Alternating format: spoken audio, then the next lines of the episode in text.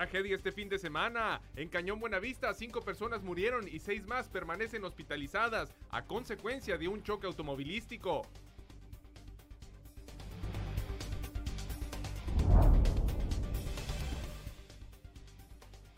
Aplicación de las nuevas estrategias para combatir la criminalidad ya se ven reflejadas en una disminución de los homicidios dolosos en Baja California, aseguró Isaías Bertín Sandoval, representante de la entidad de la Secretaría de Seguridad Pública y Protección Ciudadana.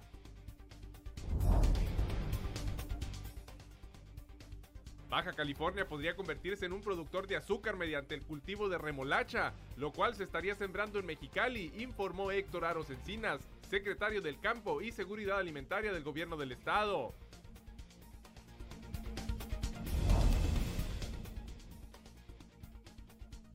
Amalia Vizcarra Berumen fue electa como presidente de la delegación Ensenada de la Cámara Nacional de la Industria de la Transformación. Es la primera vez que una mujer dirigirá ese organismo.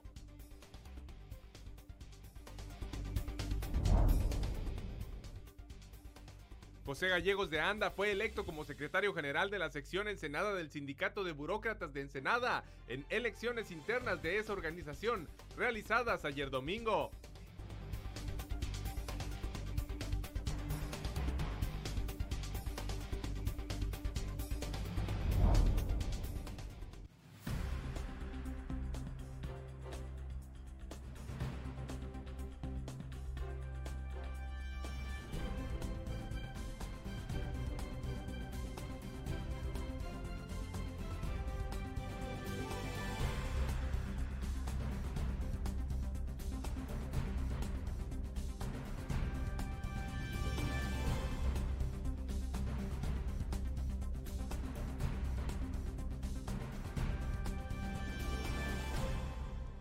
Bienvenidos a Zona Periodística de este lunes 3 de febrero de 2020.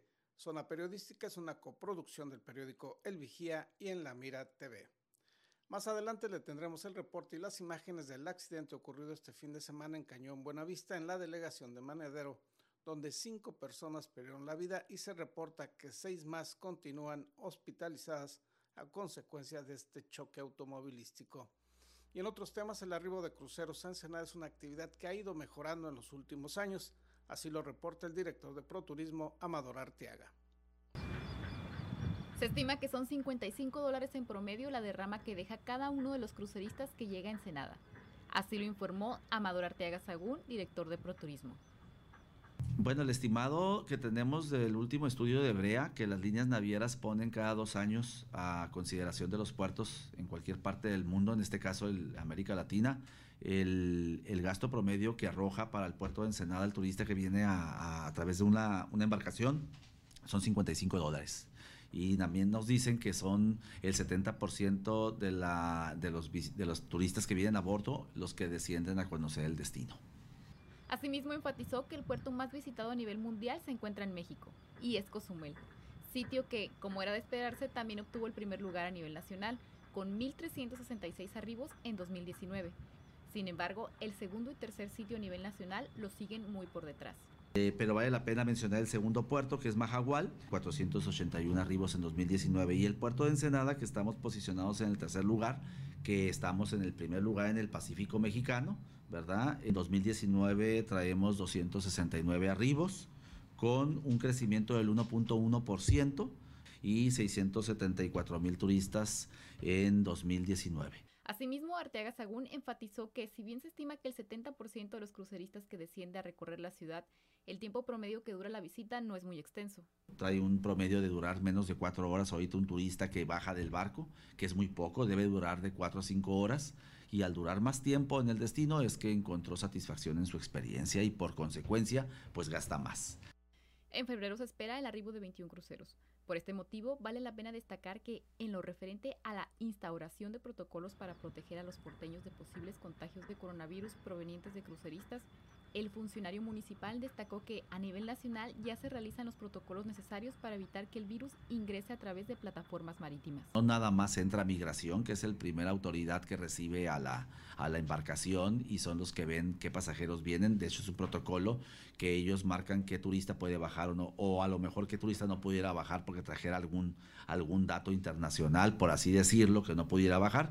Pero ahorita ya entra un protocolo de salud en donde la autoridad tiene que estar muy atenta para las, los turistas que vienen a bordo de estas embarcaciones. Asimismo, el director de Proturismo informó que no solo se realiza este protocolo con turistas, además se implementa en puertos de carga. Claro que sí, aquí en el puerto de Ensenada, en todos los puertos mexicanos, no nada más en materia de arribo de cruceros de turistas, ¿verdad? También el puerto de carga es un, es un foco muy importante a atender. Todo turismo que venga, todo viajero, pasajero que venga a bordo de, un, de una embarcación tiene que ser este, verificado. Para Zona Periodística, con imágenes de Abraham Galvez, Isabel Guerrero. En la ciudad de Tijuana se clausuró una empresa maquiladora que sobreexplotaba a sus trabajadores. El reporte con nuestros compañeros y colaboradores de la jornada Baja California.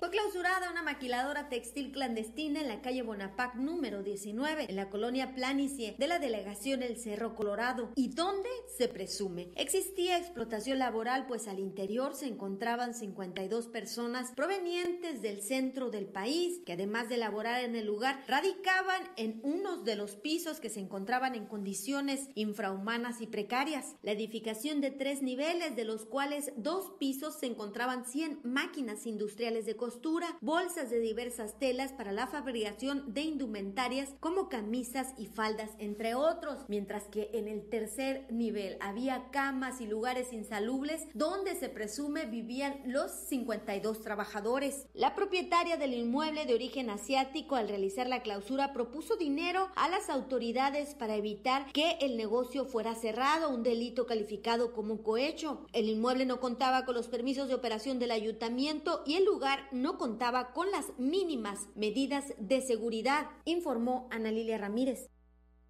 Y en otras noticias, promueven nuevos cultivos en Baja California, buscan que se siembre remolacha en Mexicali para producir azúcar.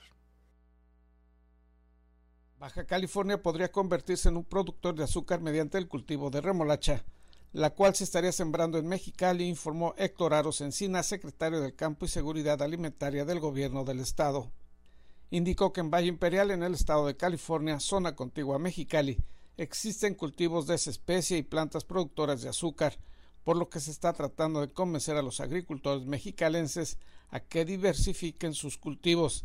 Si las condiciones de clima, suelo y agua son similares y allá se ha tenido éxito en los cultivos de remolacha, pues la intención es convencer a los baja californianos de ese cambio, dijo el funcionario estatal.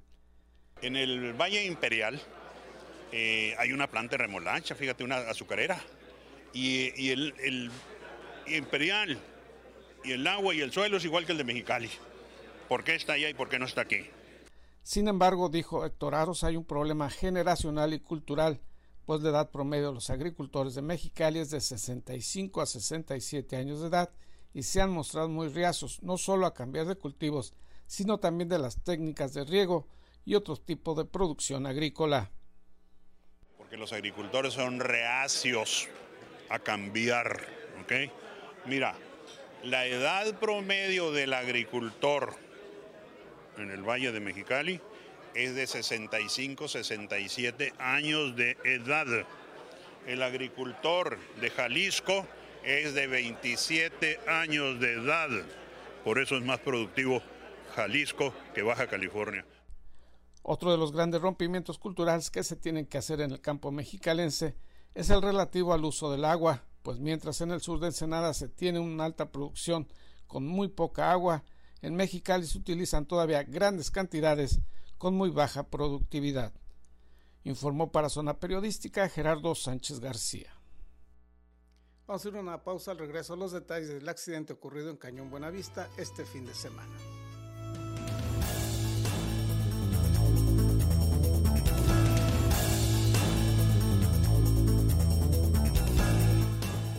Este fin de semana un choque automovilístico generó una tragedia en la comunidad del Cañón Buenavista, colonia ubicada en la delegación de Maniadero. El reporte con César Córdoba.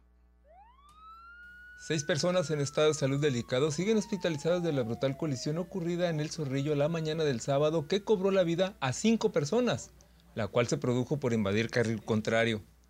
Los heridos se encontraban hasta la tarde de ayer en el Hospital General de Ensenada, recuperándose de los golpes y lesiones en todo el cuerpo, sufridas por el brutal choque entre la camioneta Ford Explorer y el pickup Ford Ranger. Entre los lesionados se encuentra el conductor de la camioneta identificado como Jesús Mario N de 39 años, quien está detenido y a disposición de la Fiscalía Regional de Ensenada por el delito de homicidio por culpa. La institución inició una carpeta de investigación por este delito por el deceso de las cinco personas que resultaron del trágico accidente automovilístico la mañana del sábado. Joaquín Bolio Pérez, delegado de la Subsecretaría General de Gobierno en Ensenada, mencionó que el sector salud estará brindando atención médica a los lesionados en el Hospital General. Indicó que la Secretaría de Integración y Bienestar Social, CIPSO, ayudará con una parte a los familiares de los fallecidos en sus trámites y gastos de los servicios funerarios de sus seres queridos. Parte de las víctimas que perdieron la vida en el encontronazo y de los heridos en el hospital son integrantes del equipo de fútbol denominado Atlético Fénix FC del Zorrillo. Estos jovencitos se trasladaban en la camioneta Ford Explorer hacia la unidad deportiva de Pórticos del Mar, ubicado en el exegido Chapultepec, para participar en el torneo de Interliguilla al momento que se produjo el brutal choque. La Guardia Nacional de la Dirección General de Seguridad en Carreteras determinó que el accidente se originó porque el conductor de la camioneta en que viajaban los jovencitos invadió carril en su tránsito de la colonia Buenavista a Pórticos del Mar esta falta al conducir ocasionó que la camioneta fuera impactada por el pickup, cuyo conductor quedó atorado en la unidad misma que ardió en llamas por causas aún desconocidas tras el impacto. Para Zona Periodística, César Córdoba. Y de acuerdo a cifras estadísticas, disminuye la criminalidad en Baja California, aunque se tenga una percepción ciudadana en sentido contrario, así lo reconocen las autoridades. Las acciones que el gobierno federal, estatal y municipal han implementado para atender los rezagos sociales, así como la aplicación de nuevas estrategias para combatir la criminalidad, ya se ven reflejados en una disminución de los homicidios dolosos en Baja California, señaló Isaías Bertín Sandoval, representante en la entidad de la Secretaría de Seguridad Pública y Protección Ciudadana. Pues eh, no queremos echar las campanas al vuelo, Gerardo, pero hemos tenido eh, realmente una disminución. No, no es como quisiéramos, esa es la realidad señaló que comparativamente con el cierre de la anterior administración estatal, se han reducido en un 18% los asesinatos en Baja California. Reconoció que los avances contra la criminalidad no se han dado de acuerdo a lo deseado en otros delitos, pero enfatizó que se recibió una situación terrible en materia de inseguridad pública porque tomamos, eh, se tomó el Estado en condiciones de inseguridad muy grandes, pero sí ha habido un detrimento, por ejemplo, el tema de homicidios, hemos eh, a la fecha, en comparación con el año pasado, tenemos un 18% a la baja en todo el Estado. En el caso de Ensenada, dijo, se han tenido avances más importantes que en otros municipios. Sin embargo, los delitos de alto impacto como los recientes asaltos bancarios y algunos homicidios ocurridos en sitios públicos y céntricos han generado una percepción de inseguridad. Este tipo de incidentes, señaló Isaías Bertín Sandoval, tienen una repercusión social muy fuerte, y aunque en términos estadísticos las cifras pueden ir a la baja, la impresión social que se tiene es distinta. Informó para Zona Periodística Gerardo Sánchez García. Ayer domingo se realizaron elecciones internas en el Sindicato de Burócratas de Ensenada y obtuvo el triunfo José Gallegos de Anda, quien encabezaba la planilla naranja. La elección se realizó sin incidentes y el triunfo de Gallegos de Anda fue con 741 votos, superando a Hilario Gómez que tuvo 541 sufragios y Lorena Arámbula con 494 votos. Vamos a ir una pausa al regreso a la información sobre la falta de medicamentos para niños con cáncer en Baja California.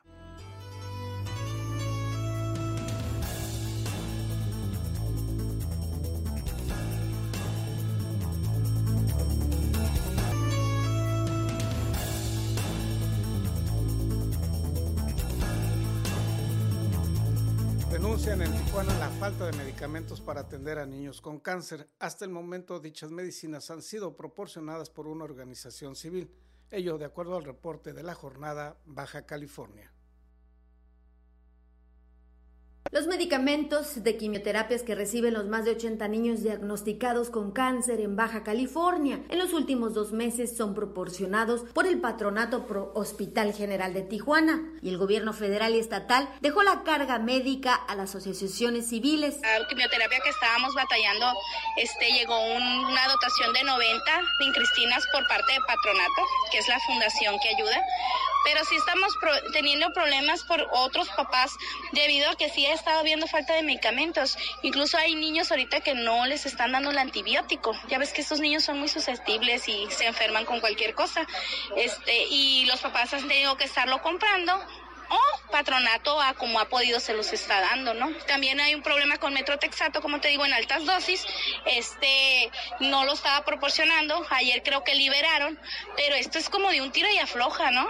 De repente hay, que no hay. De hecho, eh, la, quimioterapia que está usando más allá ahorita se llama mercapurina, esa no la está dado en nada en ningún momento está sustituyendo en el gobierno. Todo eso viene por parte de Patronato, que es la asociación de ayuda que nos ayuda, ¿no? Que cumpla con la parte que le corresponde. O sea, nosotros estamos conscientes que Patronato está para ayudarnos, ¿no? Pero también es muy pesado para Patronato, son muchos niños. En caso de una emergencia, todo, todo el dinero que tiene Patronato, pues se va en cosas que debería de cumplir el gobierno, que cumpla su parte, que cumpla lo que a ellos le corresponde como gobierno. Una situación que preocupa a Nayeli Mendoza, madre de familia afectada por la falta de medicinas contra el cáncer, pues su hija Valeria de 5 años no sabe si la próxima semana podrá recibir su quimioterapia semanal. Las familias viven momentos económicos difíciles, pues ante la falta de medicinas, el Instituto de Salud para el Bienestar como antibióticos tienen que comprarlas en farmacias y varias no cuentan con recursos económicos para hacer la compra de medicamentos, poniendo en riesgo la salud de los niños. Según Emanuel García, presidente de la Asociación Civiles por tu Amor, la crisis por falta de medicamentos oncológicos continuará en Baja California